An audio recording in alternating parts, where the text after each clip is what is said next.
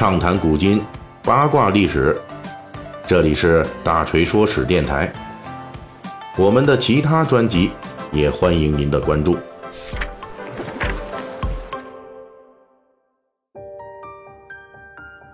今天是十一月二十八日，星期四。按照欧美一些国家的习俗，这个星期四是十一月的第四个星期四，也就是欧美传统意义上的感恩节。关于感恩节啊，锤哥去年曾经是推出过一期节目，名字叫做《感恩节诞生五十四年之后，节日首创者们的后代之间爆发了一场血战》。啊，有兴趣的呢，大家可以往前倒一倒，去听听这一期。那本期的我们大锤说史啊，就继续来介绍一点跟这感恩节有关的历史故事。呃，熟悉我们锤哥的啊，这粉丝们都知道我是个吃货。哎，一说到这节日啊，就得想，哎呀，得赶这天得吃点什么呀？这脑子里边这思路和眼神都不太对了啊。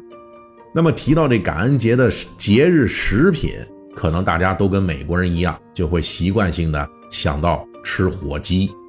在我们熟悉的这个美国影视剧，像什么《生活大爆炸》《老友记》里边啊，就感恩节吃火鸡，哎，就是一个美国的特色文化之一。许多人就认为啊，这感恩节的火鸡是延续了最初的这新大陆移民与印第安人联欢时候的这食谱，但实际上呢，这不是真的，这是一个讹传。按照历史的记载，美国感恩节首次出现是在公元一六二一年，啊，那个时候啊，这个，呃，就是一六二零年的时候，就在他前一年啊，这来自欧洲的这个五月花号，哎，就是一船的欧洲移民啊，就抵达了北美，但是他们登陆以后啊，就遭受到了极端严酷的自然环境的挑战啊，那时候啊。这北美大陆，哎呦，那个冬天，就让这些移民，因为当地的水土不服啊，而且呢条件也这么差，就遭到了饥饿、寒冷和疾病的这个多重打击啊。关键时刻呀，当地的印第安的土著部落万帕诺亚格就向五月花号的移民伸出了援助之手。这个部落给移民送来了生活必需品啊，吃的、喝的、用的。还专门派人教移民如何在北美狩猎、捕鱼、种植玉米、南瓜，反正各种的这种生活的技能都传授给他们。在这个印第安人的帮助之下，这五月花号的移民，第一批的移民啊，就在第二年获得了丰收啊，从此就在这北美大陆站下了这个站稳了这个脚跟儿啊。要不是因为这个印第安人的帮助啊，估计。可能都没有今天的美国。哎，这公元一六二一年的十一月，这移民呢为了感谢印第安人啊，就邀请他们来一起大 party，哎，参加聚会，就将这个猎获的野生动物啊，什么丰收的南瓜呀，等等的，就制成了美味佳肴，盛情款待印第安朋友。随后两天又举行了摔跤赛跑。唱歌、跳舞等等各种的娱乐活动，这被认为是美国感恩节的最早起源。而根据现代学者的考证啊，这火鸡啊不是最早的感恩节菜单上的主菜。当时呢，移民与印第安人分享的主菜是捕获的野鸭之类的水禽，啊，甚至他们呢还吃了不少的野鹅。啊，这野鹅是什么呢？就是我们所说的大雁。另外的这主力菜品是贝类，还有一些海鲜等等的。这是因为当地靠海的缘故啊，也就是说呢，感恩节在四百年前的这原始菜谱啊，跟现代感恩节的食谱，那还是有比较大的差距的。很多人们就误以为是几百年前传下来的菜品，其实呢，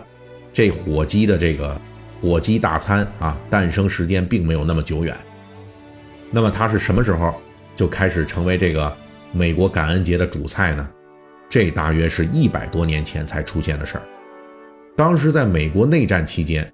有一位这力推感恩节成为国家节日的社会女活动家，叫莎拉·黑尔。她是当时影响力很大的杂志编辑、媒体人，哎，会忽悠。这位女性呢比较有毅力啊，她就坚持了差不多四十年的时间，就力推这感恩节成为全国性的法定节日，啊，有号召力啊，社会活动能力又很强，所以就一直呢来呼吁，这感恩节一定要成为全国性的法定节日。她的理由之一啊，就是当时美国建国不久。这国家层面的节日比较少啊，就导致这公众的假期啊也很少。跟现代的这欧美国家生活那不一样啊，现在他们多爽啊，是不是？各种假期，什么带薪休假，哎呦，能一年能休老多天了。所以当时最终在这个一八六三年，这美国的当时在任的总统就是林肯，就宣布感恩节是法定节日。而且在黑尔女士推广感恩节的过程当中，她也力推感恩节的节日餐谱，这里边就有火鸡餐。最终，随着感恩节就成为了美国法定全国假日，这感恩节的火鸡大餐呢，也由此是逐渐固定了下来。大家注意啊，由于这个感恩节正式被确定为美国法定的全国节日啊，也不过才一百五十多年。所以呢，它跟许多这近代兴起的节日是一样的，很快就面临近代商业发展的挑战，这就引发了感恩节发展史上的一桩著名的公案。这是在一九三九年的感恩节，按照之前林肯的规定啊，每年十一月最后一个周四是全国法定感恩节，但是那一年的十一月一共有五个星期四啊，其中最后一个星期四呢。是十一月三十日，那么理论上呢，这十一月三十日就是法定的感恩节，因为是最后一个周四了。本来呢没毛病，结果呢，在这节日之前，当时的美国总统富兰克林·罗斯福他就掺和进来了。这是因为自从一九二九年世界范围内爆发了这经济危机啊，这次经济危机那杀伤力可是老大了啊。这美国虽然经历了罗斯福新政，对这美国经济进行了强行书写，但是呢，到了一九三九年啊，整体来说这经济还是比较疲软的，国内市场也持续不振。到了一九三九年十一月的时候，美国国内的这零售商们就派代表找总统去了。哎呀，他们就请愿啊，就忽悠这个罗斯福说。这个十一月三十日感恩节啊，离这后来的这十二月二十五日的圣诞节太近了。根据美国的社会传统呢，圣诞节前一贯都会有一个比较长时间的商业促销活动啊。大家都觉得说这商业都疲软，一年到头了，那所有零售商们呢，这一年的日子都不好过，都指望着这个圣诞节前的大促销能够卖上一批。挽回一点颓势，赚点钱，因此呢，这零售商们啊，就向罗斯福请求说：“哎呀，总统先生啊，能不能让感恩节假期咱就提前过了啊？这样呢，能够给圣诞节前大促销咱们留出充分的时间。”罗斯福呢，当时也正是被这个国内的这疲软的经济啊，给弄得脑仁疼啊，都不知道该怎么弄了，压力很大，所以呢，他觉得，哎。这个要求好像可以实现哦，反正都是放假嘛，也没少一天，有什么大不了的呢？于是他就大笔一挥啊，直接下令，美国一九三九年的法定感恩节，原来是十一月最后一个星期四，也就是十一月三十号啊，现在啊，干脆咱们提前到十一月的第四个星期四，也就是十一月二十三日，咱们过感恩节得了。但是这规定一出来呀，就惹来了大量的争议啊！因为从可行性的角度来说呢，这法定的感恩节是要放假的。本来呢，围绕感恩节有不少学校都是安排活动，还有很多公众的体育比赛等等，也都是照着这个原来定的这十一月三十号，哎，都日子都定好了。如今你这一下给改成二十三号了，那这些活动全部都要临时改期，结果呢？很多事儿都乱了套，而且罗斯福的这个决定也遭到了很多人的质疑啊，说你这个作为美利坚合众国的总统，你就这么容易被一群商人啊随便一忽悠，你就敢改这个国家法定节日，这还了得呀？这你这个当政也太随便了，对不对？耍着玩呢？哎，所以呢，这个第四个星期四的感恩节变动啊，一方面让这零售商们很高兴，但是另一方面呢，还有很多人不爽。当时据说呀，有十几个州啊，干脆就拒绝了这个节日提前计划啊，人家还是按照原来的十一月三十日来过。经过这个著名的感恩节纠纷之后，随后两年，这罗斯福可能是想，哎呦，这个事儿搞得自己没面子。得往回圆一下啊，于是就跟国会沟通，就通过了新法令，从此不再把感恩节随便改了，不再提前过了。但是同时正式规定啊，就是感恩节的日期就改为了十一月的第四个星期四。从此，如今咱们欧美感恩节的这个时令才算是真正的固定了下来。好，本期的这个。内容我们就讲到这儿啊，那咱们聊到这个节日促销了啊，也正好跟大家介绍一下，这个喜马拉雅的一二三狂欢节快开始了，一二三啊，也就是十二月三日，这就是相当于咱们这声音爱好者的双十一呀，啊，在这一二三期间会推出大批优秀的专辑，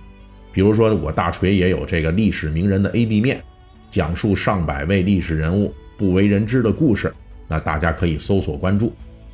除此之外啊，还要向大家隆重的介绍一下严崇年老师讲述的大故宫六百年风云史。故宫是世界上五大宫殿之一，也是世界上最大的木质建筑群，世界文化遗产。那为什么这严老师讲的叫大故宫呢？因为他讲的这个故宫课程范围很广啊，他会介绍故宫的前身。也就是朱元璋的吴王府，还有明朝早期的南京故宫是什么样的，也会从故宫出发来介绍明清两朝的重大历史事件，并且涉及一些历史人物、文学、艺术、建筑啊多个多个方面。比如这艺术方面，这明代的官窑瓷器中哪个批次最好？这雍正帝的审美。为什么比他儿子更高级？还有像乾隆爷，为什么喜欢在这字画上盖章等等吧？很多很多有趣的问题都会在严老师的课程中啊一一得到解答。那么咱们严老师啊是被称为百家讲坛的开坛元勋啊，零四年的时候登上百家讲坛讲这清十二帝一案，相信许多朋友啊，咱们在电视前可能都看过他讲的课啊。当时百家讲坛请严老师开讲以后，这收视率是暴涨啊。后来就连这个易中天老师都开玩笑说：“说严崇年是百家讲坛的当头炮，而我呢只是个过河的小卒子。”这严老师今年已经八十五岁了，但是仍然是精神健硕。他潜心书斋是撰写文稿，并且是录制完成了这门精品课程，就是大故宫。六百年风云史，来献给爱故宫和爱历史的朋友们。那您要是心动呢，赶快趁着今年一二三狂欢节期间啊，领取课程五折的优惠券，还可以参与秒杀抽奖、限时返现的活动，能最低以四折的价格听原价一百九十九的严崇年大故宫六百年风云史。好。本期的大锤说史就给大家讲到这里。